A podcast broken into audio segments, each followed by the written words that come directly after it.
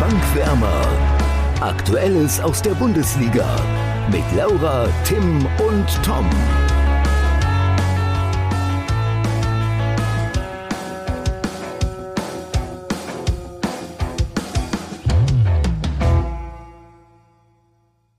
Moin alle Zuhörer, knackiger Start mit Novum. Und zwar starten wir heute direkt mal mit einem Zitat. Und das lautet wie folgt.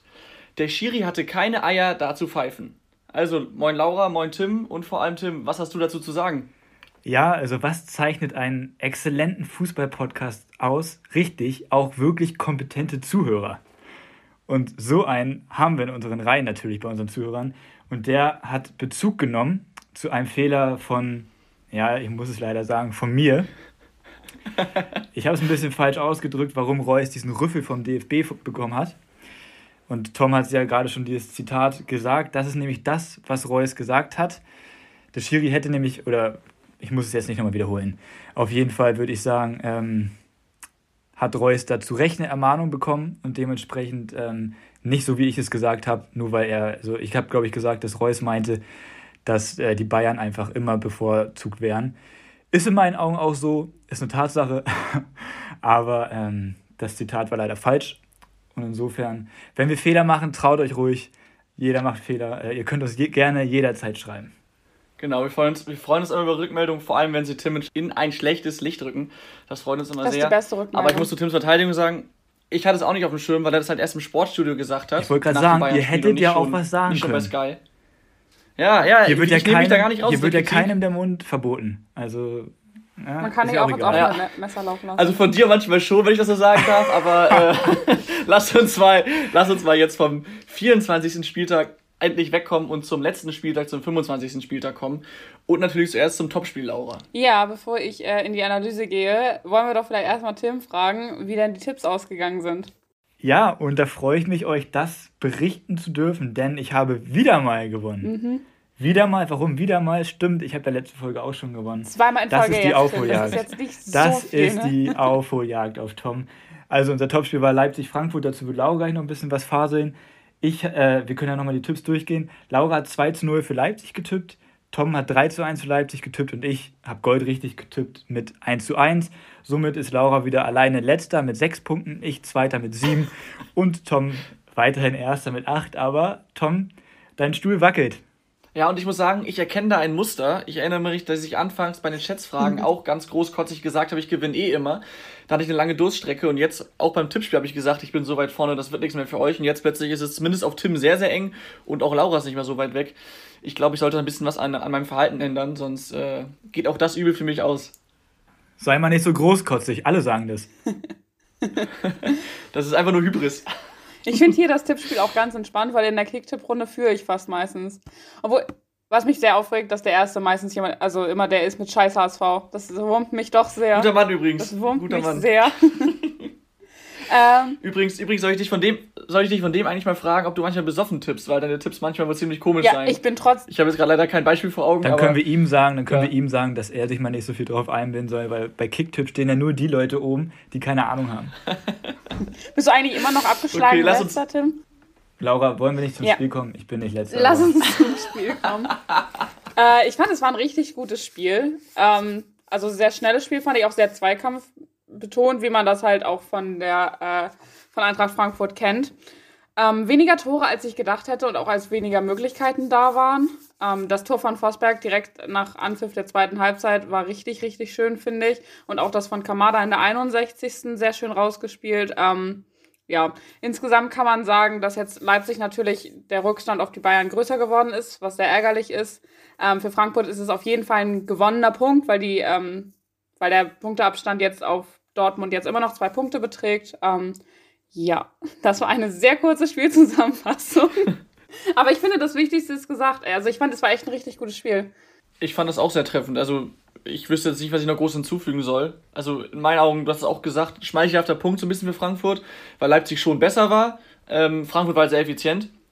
Ähm, ja. Obwohl Freiburg auch, sie hatten, äh, nicht Freiburg, sondern Frankfurt hatte ja kurz vor Schluss auch noch äh, die Chance auf 2 zu 1 zu erhöhen. Sie hatten, das war richtig. Durch Jovic, ne? Ja, Jovic, der am Tor vorbeigeschossen ja, das stimmt. hat. Das stimmt. sie hatten die gut. eine große Chance, aber sonst fand ich schon Leipzig generell besser. Aber klar, ist jetzt kein unentschieden, dass das komplett aus der Luft gegriffen ist. Das, das stimmt schon. Also ich finde den Punkt schon verdient für Frankfurt. Also ich finde ähm, durchaus verdient. Ich fand, das war so ein typisches Unentschieden-Spiel. Was ich erstaunlich fand, war, dass Stefan Ilsanker der schnellste Spieler des Spiels war. Ja, das Ja. Also jetzt mal ganz nebenbei so. Also das hätte ich nicht, damit hätte ich nie im Leben gerechnet. Ich glaube, er auch nicht. Ich finde ich find das bei diesen, bei diesen Statistiken auch mal ganz, ganz verrückt, aber das ist ja oft so, dass da auch Spieler dabei sind, an die man nicht zuerst denkt. Ist natürlich dann, du musst halt einen schnellen Sprint haben, ne? Und wenn der Rest langsam ist, also deine restlichen Sprints naja, langsam du spielst sind, dann gegen bist du RB trotzdem der Leipzig. Schnellste. Du spielst Nein, gegen klar. RB Leipzig, da ist jeder, keine Ahnung wie schnell. Aber Und dann extra kommt dann- ein. Ja, ja, okay, ja, hast recht. Hast du recht, Tom, hast du recht. Naja. Ähm, ja, ich glaube, dann haben wir das Topspiel relativ schnell abgehakt, oder? Ja. Absolut. Dann lass uns mal noch zwei weitere Spiele anschauen. Ähm, einmal Augsburg gegen Gladbach, Endstand 3 zu 1. Wird nicht unbedingt entspannter am Niederrhein, oder? Ich hätte es richtig gefeiert, wenn du gesagt hättest, es wird nicht unbedingt rosiger, aber Ah, scheiße. Laura, Ja? nicht schlecht. Muss ich, muss ich ganz ehrlich sagen. Chapeau. es war, es war right there. Du hättest es nur sagen müssen. Ja. Ähm, Ja. Warum wir jetzt hier Ähm, plötzlich Englisch sprechen, weiß kein Mensch. Ich würde mal sagen, ich Ja, ähm, gehe mal schnell zum Spiel über. Ich finde, das war eine Niederlage, die Gladbach. Also, das ist fast schon unerklärlich, finde ich. Also, wenn man mal guckt, wie unkonzentriert Glad Augsburg anfangs war und ähm, was für Chancen sich Gladbach dadurch ergeben haben, die sie einfach nicht genutzt haben. Und der Gipfel des Ganzen natürlich der verschossene Elfmeter durch Stindel, den er auch schon, ja, also halt daneben schießt. Und so ein Elfmeter, der daneben geht, ist schon mal irgendwo bitter. Ähm, und ich finde generell Gladbach hat es nicht schlecht gemacht. Also es war jetzt spielerisch nicht unbedingt brillant, aber es, es äh, war ansehnlich und äh, hatten halt, wie gesagt, die paar dicken Chancen. Und dann hat man, finde ich, gemerkt, ähm, dass sie vorm gegnerischen Tor dann einfach vielleicht aufgrund der letzten Woche ein bisschen verunsichert waren. Und deswegen vielleicht dann so ein bisschen die Kaltschnäuzigkeit fehlte.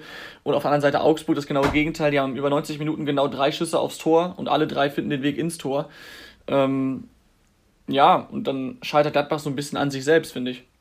Kann man so sagen, ja, finde ich auch. Anders kann man es echt nicht ausdrücken, weil ich finde, Gladbach war doch deutlich die bessere Mannschaft auch. Ja. Also sie waren so deutlich überlegen und dann kannst du nur gegen dich selbst verlieren. Ähm, ich, ich, ich weiß nicht, ob es dieses, dieses Drumherum, also ich glaube, wenn es nur diese Medien wären, ne, dann wäre es gar kein Problem. Aber dadurch, dass die Fans langsam wirklich auch äh, echt aufs Dach steigen da bei Gladbach, ne, Ja, ähm, ist es nochmal eine andere Situation, die einfach noch schwieriger wird. Also das, es wird nicht einfacher. Ich glaube aber tatsächlich, dass jetzt, also zumindest jetzt speziell in diesem Spiel, würde ich es jetzt mal von ganz weit außen betrachtet, wohlgemerkt, eher einfach auf die Verunsicherung aufgrund der letzten Ergebnisse zurückführen. Weil wenn man mal guckt, sie haben ja vernünftig gespielt und sie waren nur vorm Tor nicht mehr kalt genug. Und dann hast du aber nicht im Kopf, oh, bei uns im Verein ist gerade Unruhe, sondern hast du nur die letzten Ergebnisse vor Augen. Und ähm, dann versagst du vielleicht vorm gegnerischen Tor. Und deswegen finde ich, ist da jetzt auch keinesfalls, was wir letzte Woche schon besprochen haben, eine Abkehr vom Trainer zu erkennen. Das war einfach ähm, klassisches hast du Scheiße am Schuh, hast du Schei- Scheiße am Schuh und deswegen nutzen sie die Chancen nicht. Aber im Endeffekt ist es egal, woran es liegt, sie müssen da rauskommen aus diesem Tal.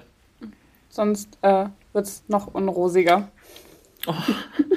Du hättest es Ja, aber einmal belassen man, sollen. Ich wollte gerade sagen, Ja. man kann es auch kaputt machen. ey. Ja, Äh, Nathan, was sollst du noch sagen?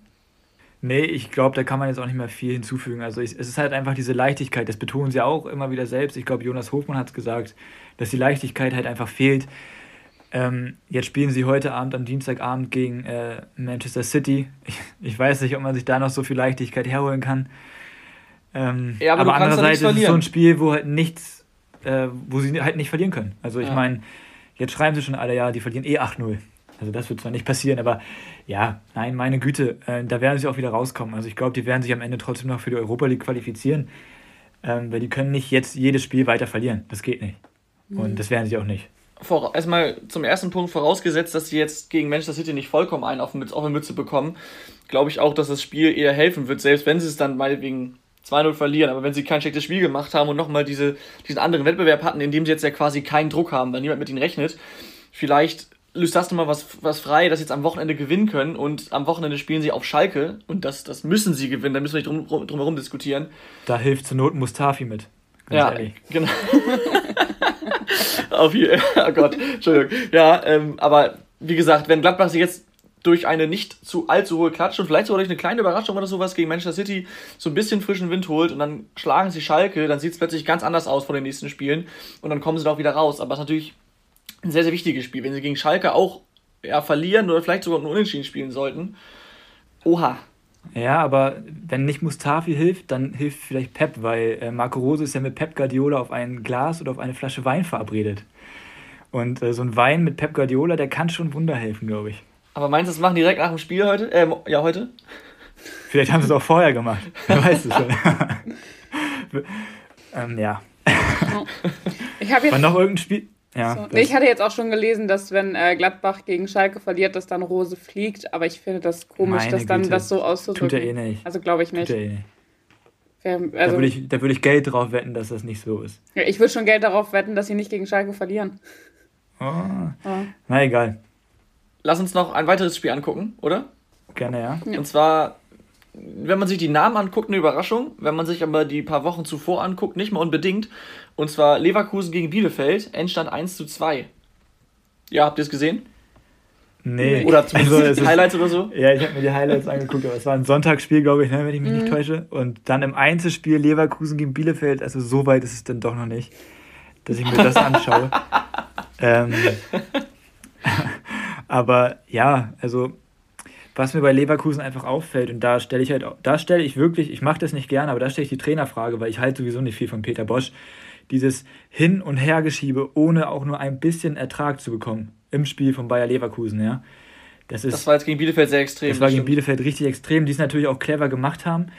Und ähm, ja, also ich habe mir die Highlights angeguckt, war gut gemacht von Bielefeld, gar keine Frage. Und so hält man die Klasse, weil so macht man es besser als ein erster FC Köln als Beispiel.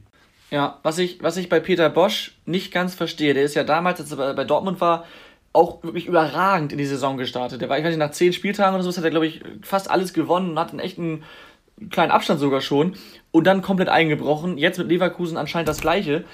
Der war ja vorher auch über Jahre, soweit ich weiß, bei Ajax, da war das ja nicht so. Ich meine, gut, die Nieder niederländische Liga ist eine andere, aber ähm, trotzdem verstehe ich das nicht, wie der ja anfangs anscheinend so guten, Fußball, guten und erfolgreichen Fußball spielen lassen kann, aber das nach ein paar Monaten dann komplett einstürzt und irgendwie kein, kein Fortschritt zu erkennen ist. Das ist für mich irgendwie unerklärlich. Weil du seinen Fußball, den er spielen lässt, nicht mit dieser Belastung, die jetzt vor allem in dieser Saison natürlich enorm ist, nicht spielen kannst.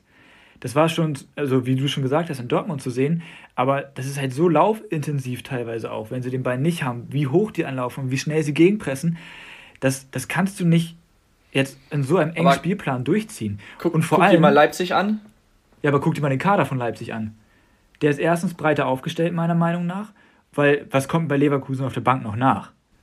Erstmal haben die echt viel Verle Verletzungspech und Das ist es ähm, halt, das Verletzungspech, ne? Deswegen fehlt die Breite. ja, aber andererseits kann man sich, oder das, also man kann ja von Peter Bosch auch das verlangen, was alle oder was vor allem die Medien von Hansi Flick verlangen, nämlich den Spielstil auch ein bisschen der Situation jetzt gerade mal anpassen. Und Mhm. das macht Peter Bosch halt eben gar nicht. Sondern es wird sogar noch extremer, sein Ballbesitzspiel und, und langweiliger. Also die Leverkusen-Fans sind auch höchst unzufrieden. Tut mir leid, ja. Ja, nee, kann ich verstehen. Ich finde, äh, Spiel, Spielweise anpassen, klar, muss man manchmal machen. Aber ich denke mal, man muss da auch aufpassen, dass man sich jetzt nicht komplett oder nicht komplett seinen Stil verliert. Und äh, vielleicht versucht Bosch sich irgendwie so da, durchzu, da durchzuziehen jetzt durch diese Phase und schiebt es so ein Stück weit auf die, Verletz auf die vielen Verletzten. Ähm, man kann nur hoffen für ihn, dass es am Ende zumindest auch in der Europa League schafft. Wovon ich schon, schon stark ausgehe, ehrlich gesagt. Stand jetzt. Ähm, und dann, dass sie zur neuen, dass sie dann zur neuen Saison weniger Verletzungspech haben. Ich meine, also, sorry, Tim, Gladbach ist sieben Punkte hinter Leverkusen. Das heißt gar nichts. Okay, aber ich, ich würde generell sagen, wir sollten mal weniger über Leverkusen sprechen, sondern mehr auf Bielefeld schauen, weil wenn man Leverkusen hier was vorwirft für das Spiel, muss man Bielefeld auch loben, die es, finde ich, sehr gut gemacht haben und generell jetzt in diesen drei Spielen, glaube ich, ne, unter Kramer, fand ich sie auch schon relativ stark. Ähm, sie hatten jetzt gegen Leverkusen das Nachholspiel gegen Bremen und das davor war das andere. Das gegen wen weiß ich gerade nicht, aber es sind auf jeden Fall schon mal drei Spiele unter Kramer, weil Tim gerade so Fragen guckt. Ah, ja, okay, okay, okay. Ähm, ja, ich will uns nur schützen mir- vor Fehlern hier. Weißt du ja. Was, ja, Wir müssen aufpassen. Was mir vor allem, was mir vor allem gegen Werder natürlich aufgefallen ist, dass Bielefeld echt extrem stark gepresst hat. Das haben sie echt gut gemacht und jetzt gegen Leverkusen teilweise auch. Und dass sie einfach bissig ähm, und energisch in den Zweikämpfen waren, dass sie auch den absoluten Willen hatten. Das hat man auch beim 1-0 sehr gut gesehen. Erst der Ballgewinn, dann setzen sie sich durch, nachdem der Ball nicht ganz frei war. Und dann ist es am Ende Doan, der da ähm, Karatesprung reinspringt gefühlt, um den Ball über die, Linie, über die Linie zu drücken. Und das macht auf jeden Fall Mut. Und ich glaube, dass man Bielefeld nicht absprechen, äh, nicht abschreiben sollte, zumal wir sie ihnen ja erst vorgeworfen haben, jetzt den Neuhaus rauszuschmeißen, wäre ziemlich falsch. Aber der erste Eindruck nach Kramer ist jetzt, scheint schon mal kein allzu großer Fehler gewesen zu sein. Und einen Spieler muss man auch hervorheben, der jetzt wieder sozusagen zum Leben erweckt wurde, und das ist nämlich Arne Meyer, der unter Neuhaus meiner Meinung nach, also ich habe Bielefeld jetzt nicht so verfolgt, aber der hat nicht so eine wichtige Rolle gespielt, bin nee, ich der Meinung. Hat er nicht. Und was der wieder jetzt spielt, also steht ja außer Frage, dass das ein Riesentalent ist. Und ähm, das ist ein, so ein überragender Fußballer. Und Frank Kramer, das ist, glaube ich, das. Ähm, Frank Kramer war richtig, ne, Frank? Ja. Okay, ja, ich wollte nur vorsichtshalber nachfragen, tut mir leid. Ich bin total verunsichert. Guck mal, was so eine Nachricht mit mir machen kann. Ähm, nee, aber dass er halt genau solchen Spielern halt ähm, die Chance gibt. Und ähm, nur wenn du halt diese Chancen bekommst, kannst du diese Chancen ja auch nutzen, nutzen logischerweise. Weißt du, wie ich meine? Und ähm, ja, ja, ja, das klar. ist halt der Punkt, was ich halt gut finde. Und ich finde Bielefeld auch sympathischer als zum Beispiel Köln und Markus Gisdol. Also meinetwegen kann Bielefeld gerne in der ersten Liga bleiben. Ja, ja also jetzt noch mal kurz zurück zur Personalie Arne Meyer. Da gehören immer zwei dazu. Der hat sich bei Hertha auch nicht durchsetzen können. Klar, ist nochmal ein ganz anderer Verein, ganz andere Mannschaft, logisch. Ähm, trotzdem denke ich mal, dass Meyer vielleicht auch einfach ja nicht das abgerufen hat, was er kann. Es ist ja ein großes Talent in den Augen vieler und vielleicht hat es bisher einfach nicht so wirklich gereicht und das ist dann ja auch oftmals eine Strategie von neuen Trainern, die Spieler, die bisher nicht so zum Zug zu kommen, die aber an sich zumindest Potenzial haben, die dann zu schicken äh, oder zu bringen, weil die dann eben den Willen haben, sich zu beweisen. Und das kann halt auch was freisetzen. Ob der auf lange Sicht jetzt so eine Rolle spielt oder spielen kann, muss man schauen. Aber klar, das stimmt, den muss man in dem Atemzug auf jeden Fall auch nennen. Und natürlich Ortega, der jetzt auch gegen Leverkusen überragend gehalten hat. Der im Bayern-Blickfeld stehen soll, weil Alexander Nübel ja jetzt äh, öffentlich oder sein Berater öffentlich bekannt gemacht hat, dass er zu wenig spielt. Will er wohl weg, Monaco will ihn angeblich haben und Bayern hat wirklich Ortega im Blickfeld. Oh. Hm. Ja, Bayern kauft Ortega weiß, worauf er sich einlässt. Die kaufen die Liga kaputt, das geht ja gar nicht.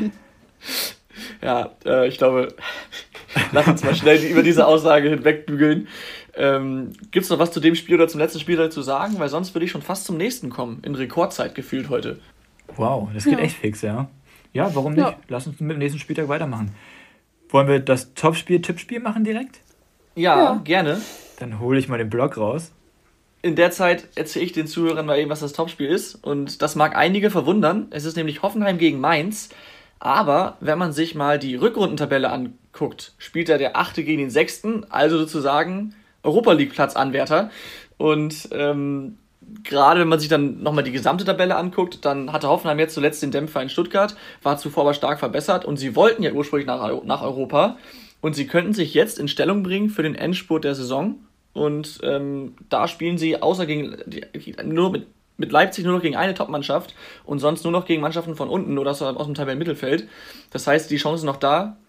Und sie haben diese Doppelbelastung nicht mehr, weil sie ja genau. früher aus der Europa League rausgeflogen sind. Sie haben die Doppelbelastung nicht mehr. Äh, die anderen über ihnen schwäch äh, schwächeln alle gerne mal. Allen voran Borussia Mönchengladbach. Und zu, zu Mainz müssen wir natürlich nicht, nicht groß was sagen. Die sind jetzt äh, 17. aber sind punktgleich mit dem 16. und noch ein Punkt hinter Platz 15 und 14. Das heißt, sind jetzt wieder richtig dran, nachdem die ähnlich wie Schalke schon abgeschrieben waren. Und das äh, verheißt auf jeden Fall ein schönes Spiel, würde ich sagen.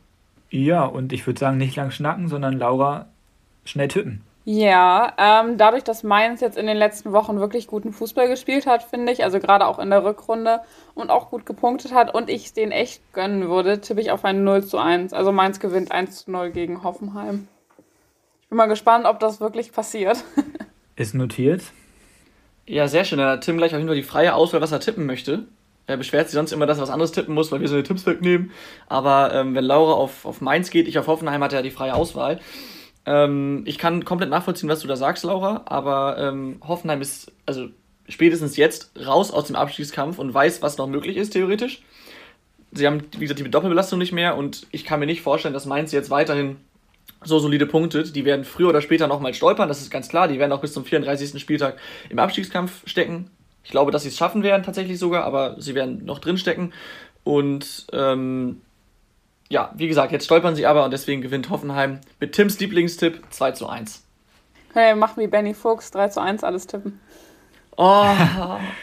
ja, schön, dass wir auch Benny Fuchs jetzt noch mit reingenommen haben. Und ähm, ich hatte einen Tipp vor Augen, den ich die ganze Zeit tippen wollte und ich habe gehofft, dass es keiner von euch macht und es hat keiner von euch gemacht. Hey. Eine Premiere und ich tippe genau dasselbe wie am letzten Spieltag. Das Spiel wird 1 zu 1 ausgehen. Habe ich auch überlegt. Oh, Gott sei Dank, Tom, hast du es nicht gemacht. weil es wird das richtige Ergebnis sein oder vor allem wird es unentschieden ausgehen. Es ist auch so ein Spiel, das könnte auch 4-4 ausgehen. Ja. Ähm, jedenfalls, was ich, ich möchte meinen Tipp noch ganz kurz begründen, Tom. Hoffenheim, ja, war wieder gut in Form, doch ich fand sie gegen Stuttgart ein bisschen, ersch bisschen erschreckend schlecht, muss ich ganz ehrlich sagen. Also da fand ich Stuttgart doch deutlich stärker. Und ähm, Mainz ist hat, oder die Spielweise von Mainz ist genau diese Spielweise, die Hoffenheim überhaupt nicht liegt. Ich finde, Hoffenheim ist so eine Mannschaft, die fast nur aus Schönwetterfußballern besteht. Ähm, und da kommt Mainz um die Ecke mit diesen ganzen Arbeitern und ähm, ja, das könnte ein schönes Spiel werden, könnte aber auch ein richtig hässliches Spiel werden. Man weiß es nicht. Aber, aber also ich finde Schönwetterfußballer bei Hoffenheim, puh, also wenn ich mal gucke, ein Vogt. Krab, Kram, ja, Vogt. Also nehmen wir mal hinten die Verteidigung, nehmen wir raus. So. Ja, okay, Grillic spielt auch Verteidigung, aber eigentlich, eigentlich ist ein Das ist für mich ein Schönwetterfußballer, Grillic. Okay, ich finde, das ist ein Kämpfer. Auch Baumgartner, klar, Kämpfer. der ist ein äh, guter Techniker vor allem, Baumgartner, aber der, ähm, ich finde, der ackert auch immer ordentlich auf dem Platz. Der war jetzt angeschlagen, deswegen, das ist für mich auch eine Schlüsselfigur. Wenn der ausfallen sollte, wäre es ärgerlich, aber ähm, trotzdem, ich finde nicht, dass ja, okay. das alle Schönwetterfußballer sind. Vielleicht ist das ein bisschen überspitzt gewesen, ja. Aber ich wollte nur mal, äh, mal so ein bisschen die Spielweisen miteinander oder vor allem den Unterschied der beiden Mannschaften halt einmal hervorheben. Und das ist meiner Meinung nach auch so. Und ähm, ich bin sehr gespannt. Und ja, das ich ist auch. so ein Unentschieden-Spiel. Und du hast jetzt gerade gesagt, Gott sei Dank hast du nicht 1 zu 1 getippt, Tom. Mal gucken, ob du das nächste Woche auch noch sagst, nach dem Spiel.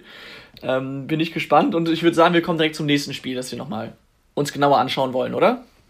Gerne doch. Welches denn nochmal? Erwischt. Und zwar, auch da werden sich viele wundern, aber ich denke mal, Tim oder Laura können euch bestimmt sehr gut ausführen, warum wir uns das genauer angucken wollen. Nämlich Köln gegen Borussia Dortmund. In der Hinrunde hat Köln gewonnen. ja. Wow, Laura. Toll. Ja, willst du noch was sagen, Laura? Oder nee, nee, ich, war erst ich, ich, wollte, ich, ich wollte dich nicht unterbrechen. Ach so. Ähm, Soll ich direkt was zum Spiel oh, sagen? Auch ein, auch ein Novum heute. Ja. ähm, ja, das ist halt so ein typisches Spiel, wo Dortmund jetzt aufpassen muss, ne? Also finde ich. Also klar, das Hinspiel war schon ärgerlich, zu Hause 2-0 gegen Köln zu verlieren, zwei Ecken gegen Tore, die quasi zweimal das gleiche waren. Tor waren. So. Und ja. Ähm, ja, also Köln muss liefern. Und das Problem ist ja tatsächlich, also warum ich dieses Spiel so interessant finde. Immer wenn Gisdol angezählt wird, immer wenn es wirklich ganz, ganz knapp wird für ihn, gewinnt Köln. Wie auch immer. Und es wird ganz, ganz knapp für Gisdol jetzt momentan wieder. Und deswegen bin ich sehr gespannt, weil das wäre für Dortmund natürlich ein herber Rückschlag jetzt, äh, in Köln zu verlieren.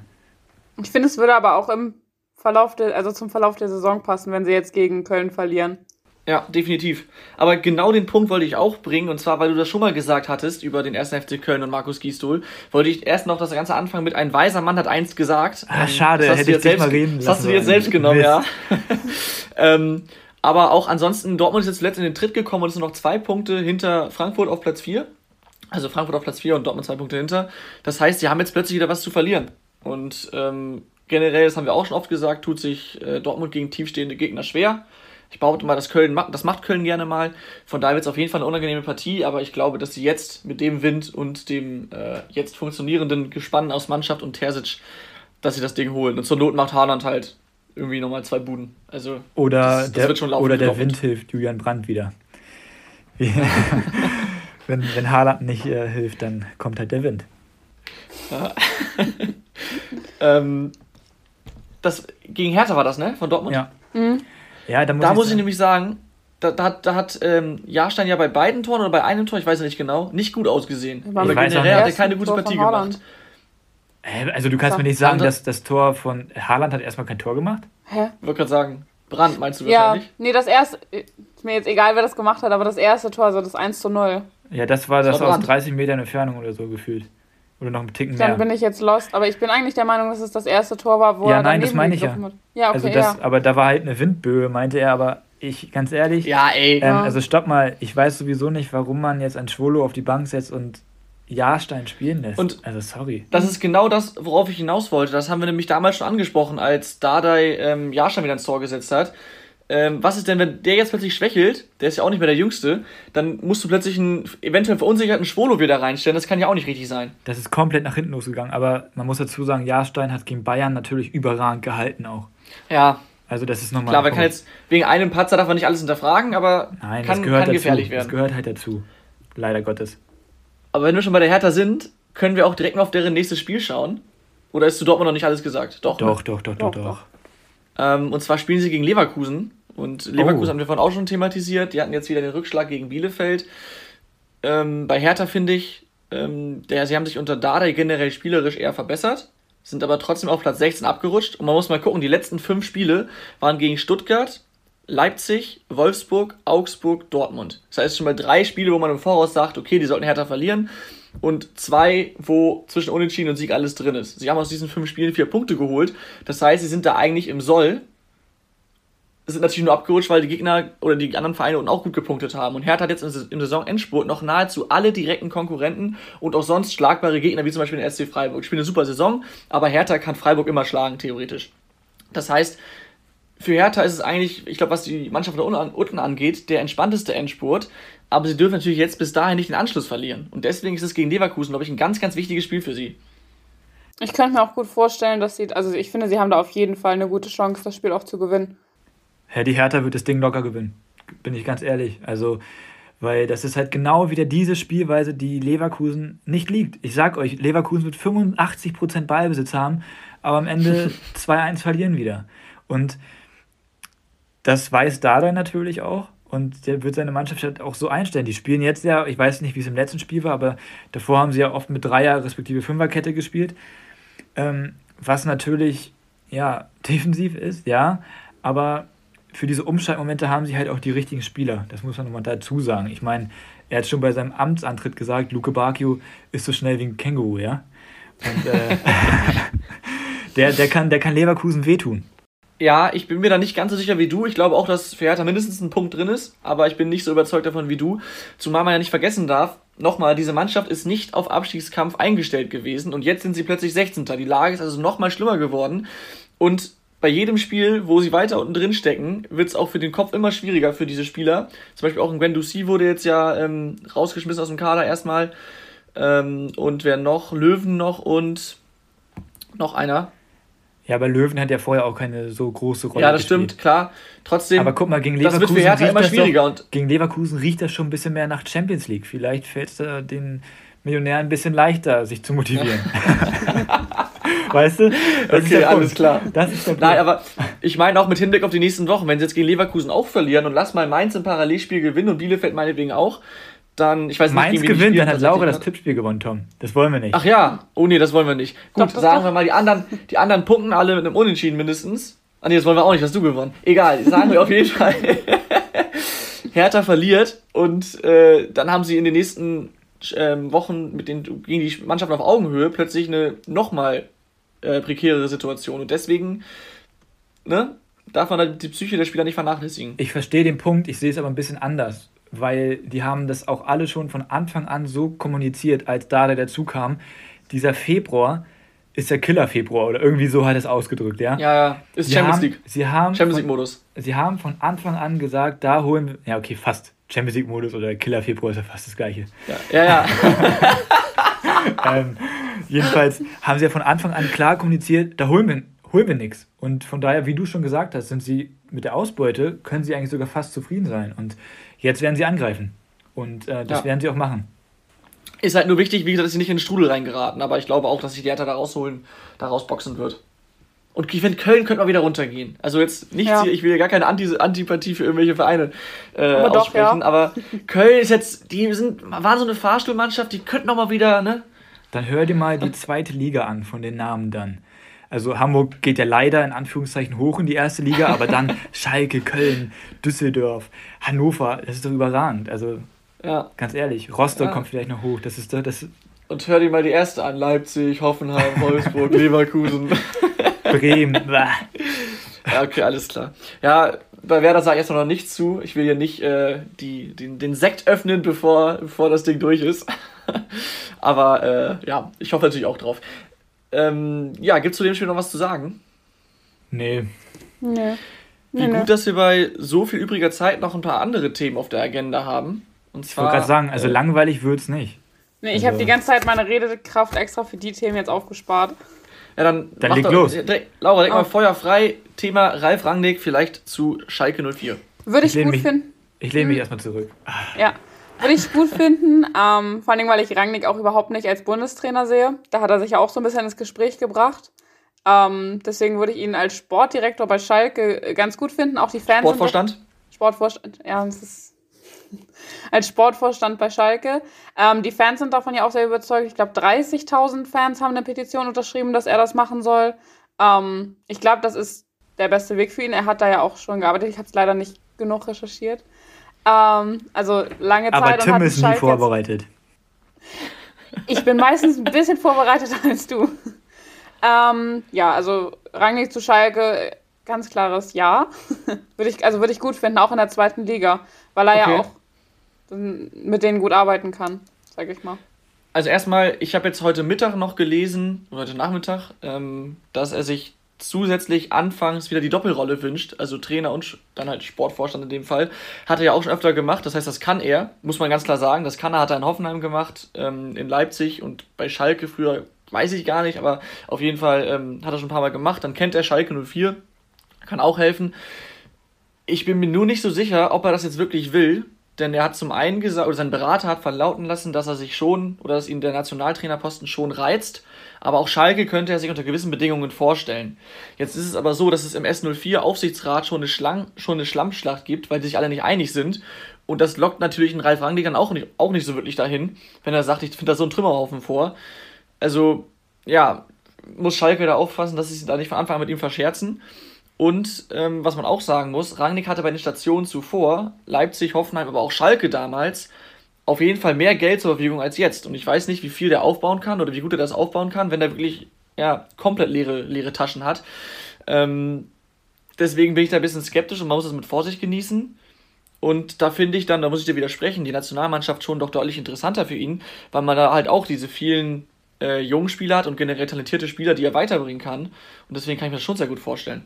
Aber da gibt es dann die, das, sorry, das Problem mit dem, mit, dem, äh, mit dem Machtgefüge, dass er wahrscheinlich zu viel Macht will und dann ein Bierhoff und Co. da nicht mitspielen. Ja, das wollte ich nämlich auch sagen. Deswegen kann ich ihn mir als Bundestrainer nicht vorstellen, weil ich auch glaube, dass er ähm, zu viel dann selber machen möchte. Obwohl die Aufgabe, glaube ich, für ihn auch interessanter ist.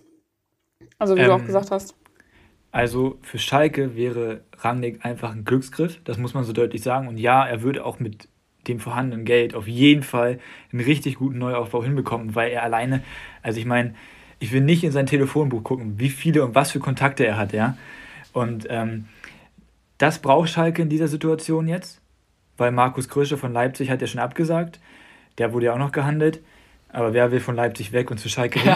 Das ist der Punkt. ähm, das wäre auf jeden Fall ein Glücksgriff für Schalke, meiner Meinung nach. Ähm, aber für den DFB ebenfalls, weil ich bin der Meinung, dass der DFB jetzt jemanden braucht, der auch mal aneckt und da sollten sich die hohen Herren da mal auch ein bisschen kürzer halten. Und Aber das wollen sie nicht machen. ich weiß, aber wenn sie mal ein Zeichen setzen wollen, und vielleicht ist es ja auch irgendwie in der Überlegung mit drin, ein bisschen was zu verändern, um auch wieder ein bisschen authentischer zu werden, ja, dann brauchst du Ralf Rangnick. Das gibt kein anderer dieser genannten So, Kandidaten. fin- findest du die Mannschaft als Slogan nicht authentisch? Du etwa, Tom, du etwa. Ich glaube, jeder hat aus meiner Stimme rausgehört, dass ich das nicht so toll finde. ja, nein, worauf ich hinaus möchte, ist, ähm, dass Rangnick auf jeden Fall für beide Parteien richtig gut wäre. Ich ihn aber gerne oder noch lieber beim äh, DFB sehen würde. Wobei da ja aber auch noch ein anderer interessanter Kandidat im Gespräch ist, nämlich Hansi Flick. Und da kommen wir direkt zum nächsten Thema. Tim, es ist eine Überleitung. Ja, wie aus dem. Lehrbuch. Ähm, darf ich direkt mal was dazu sagen, Tom? Feuer frei. Erstmal gerne die Zuhörer abholen, ne? Also ja, genau. Also Hansi Flick ähm, und die Bayern-Bosse sollen sich ja nicht mehr so super verstehen. Naja, Also- Flick und Salihamidzic. Ja, okay. Äh, danke, Tom. Ähm, Gerne. Weil Flick nicht genug in, diesen, in diese Transfergespräche oder in die Transferwünsche mit eingebunden wird. Und dann bekommt er nur Spieler wie Thiago Dantas, der jetzt nicht eingesetzt wird, oder auch Nübel. Aber Thiago Dantas wollte er haben. Äh, ach nee, stimmt. Ich habe den verwechselt. Stopp. Äh, Marco Roca.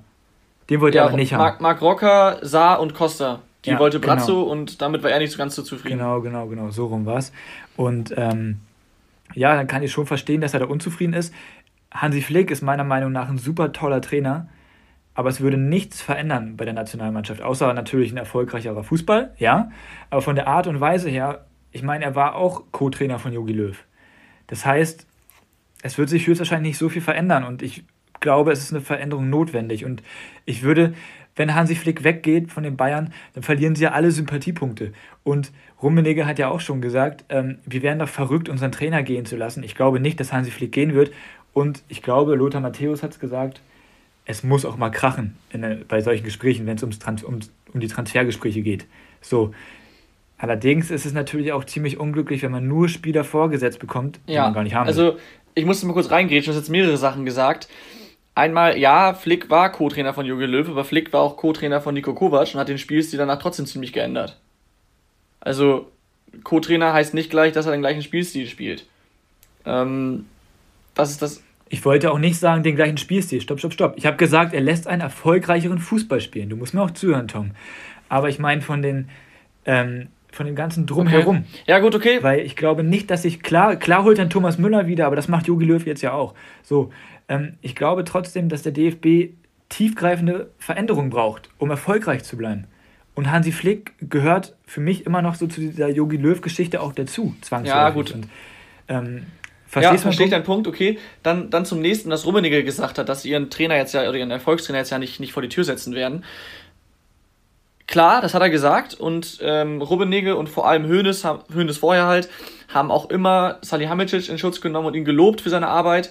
Aber das liegt auch daran, dass die Bayern, das muss man ganz, ganz klar neidlos anerkennen, die ähm, wehren alle Kritik von außen einfach ab und machen alles intern und lassen nichts nach außen dringen, weil sie eben diesen Stress im Verein, den zum Beispiel Gladbach gerade hat, nur als Beispiel, weil sie den nicht haben wollen. Den lassen genau, das lassen zu. sie nicht zu. Ja. Deswegen, ich will jetzt nicht sagen, dass sie da sich einen zurechtlügen, aber es heißt nicht allzu viel, wenn sie da ihren Brat so mega loben und sagen, die werden ihren Trainer auf gar keinen Fall vor die Tür setzen. Ich glaube schon, dass es nach der Saison da Gespräche werden gibt, gibt und auch wenn alle sagen, es sei jetzt kein Drama zwischen Flick und Salihamidzic, aber ich glaube, dass sich die Bayern-Bosse trotzdem mehr Einigkeit und bessere Stimmung wünschen. Und wenn das nicht komplett äh, ja, hergestellt werden kann, dass dann einer der beiden gehen muss. Und dann denke ich auch, dass eher Salihamidzic gehen muss, weil, also meinetwegen macht er einen, macht er einen guten Job. Nein. Aber, ja, Tim? Ja, ich wollte nur sagen, also wir müssen da echt abwarten. Also ich, das ist halt echt so, es werden ja auch andere Trainernamen noch bei den Bayern diskutiert. Aber das, ich glaube, das ist, äh, würde auch den Rahmen der ja. Folge sprengen. Da können wir irgendwann nochmal in Ruhe drüber sprechen, weil da wird sowieso so früh jetzt keine ja. Entscheidung ja, geben, gut. glaube ich. Es wird eher dann in Richtung ja. Sommer. Kann man da auf jeden Fall nochmal mehr. Ja, also ich, ich bin auf jeden Fall gespannt, was, auf jeden Fall was, sehr, was sie daraus machen, was da entsteht ja. jetzt in Flick und Salihamidzic. Und das sollte man im Auge behalten. Aber nochmal, da muss man die Bayern auch loben, dass sie solche Störfeuer eben gar nicht erst so groß werden lassen, dass sie die sportliche Situation ähm, ja, beeinflussen. Und das ist, das ist schon, das ist dann schon gutes Management, muss man ganz ehrlich sagen. Ja. Absolut. Gar keine Wir hatten Frage. noch ein weiteres Thema, aber das wird jetzt zu eng, würde ich mal sagen. Nein. Und das, doch, das Deswegen muss Jörg Dahlmann leider ohne unser, unseren Zuspruch Sky verlassen. Das wäre nämlich das letzte Thema noch gewesen. Ähm, Schade, ja. Jörg. Also. Ich hätte da so viel zu sagen gehabt. Vielleicht schaffen wir es nächste Woche noch. Ja, Laura, wenn uns irgendwann ja. die Themen ausgehen, können wir nochmal drüber sprechen. Wir können ja, ja ganz so sagen, ich, wie fand ihr die Reaktion von Sky? Richtig oder falsch? Richtig. Aber nicht unbedingt dem, dem was er in dem Spiel gesagt hat, äh, bei dem Hannover-Spiel, sondern wegen den all den Sachen schon vorher. Und ich kann mir vorstellen, dass er intern schon mehrere Rüffel immer gekriegt hat, wo es hieß, drück dich anders aus, formulier es anders und er hat es nicht gemacht und dann ist die logische Konsequenz halt irgendwann die Kündigung, wenn du dich nicht an die Absprachen hältst.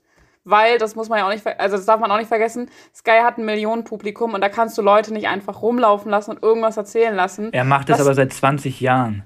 Und ja, aber das, guck, genau deswegen sollten, also du weißt, das ist so ein typisches Thema, wo wir uns jetzt tot diskutieren würden. Ja, ja, naja. Also ich bin, also ich kann sagen, ich, ich bin zwiegespalten. Ich weiß nicht, ob es richtig war. Ich kann beide Seiten irgendwie verstehen. Aber boah, es ist echt schwierig. Ich glaube eher, das ist auch wahrscheinlich sogar richtig. Wir können, war, wir können ja mal die Zuhörer hier befragen, ob sie es mehr interessieren würden. Wenn wir da genug Zuspruch für bekommen, sprechen wir nächste Woche nochmal drüber. Die können sich auch gerne, können uns ja auch, gerne, gerne mal gerne, genau, gerne auch ihre eigene Meinung äh, dann sagen und wir kommen dann mal ja. schnell zu den Rubriken. Gewinner der Woche. War das richtig mit Jörg Daimann? Bitte alle Bezug nehmen. ja. So, nochmal klar kommuniziert. So, Tom, Gewinner ja. der Woche. Ja, mache ich eben schnell. Ich habe einmal, das ist glaube ich nicht überraschend, ähm, Sasa oder Sascha, wie auch immer, Kalajdzic. Äh, hat jetzt im siebten Spiel in Folge getroffen und damit den Vereinsrekord von Freddy Bobic aus der Saison 95, 96 eingestellt. Scheiße, jetzt meine Ich wusste es, ich wollte das 95, 96 erst nicht sagen, weil ich wusste, es kommt als Schätzfrage. Ich bin so ein Idiot, jetzt habe ich doch gesagt. Mann, das wäre mein Gewinner gewesen. Na egal. Ähm, ja, und man muss natürlich auch sagen, er ist eigentlich keine Stammkraft. Eigentlich steht Gonzales über ihm in der Rangfolge. Der ist aber verletzt und wenn der jetzt bald zurückkommt, wird es schwierig für ihn. Und deswegen, ja, Kalajdzic ein Gewinner. Und Julian Brandt hat getroffen. Sehr erlösend für ihn. Um es kurz zu machen. Laura? Äh, ich habe Serdar Dursun aus der zweiten Bundesliga von Darmstadt, weil der nämlich seinen ersten Dreierpack in seiner Zweitligakarriere geschossen hat und einen sehr schönen gegen Aue am Wochenende mit einem wichtigen 4 zu 1 Sieg für Darmstadt im Abstiegskampf. Ähm, ich muss ehrlich sagen, ich habe keinen Gewinner der Woche. Ich habe die, Rub hab die Rubrik für mich umbenannt. Den Verlierer der Woche. Und das ist, ähm, das ist Gladbach 2. Das wird jeder gelesen haben. Der Trainer Heiko Vogel äh, hat sich unsportlich gegenüber den Schiedsrichter verhalten. Und wisst ihr, was er als Bestrafung machen muss? Also erstmal muss er 1500 Euro zahlen, okay. Aber er muss jetzt bis zum Jahresende sechs Trainingseinheiten bei einem Frauen- oder bei einem Mädchenteam leiten. Und das ist seine Bestrafung. Alter, Das bisschen- das geht ja gar nicht. Die haben ja wohl einen Vogel. Okay. Ähm, wollen wir zu den Schätzfragen kommen?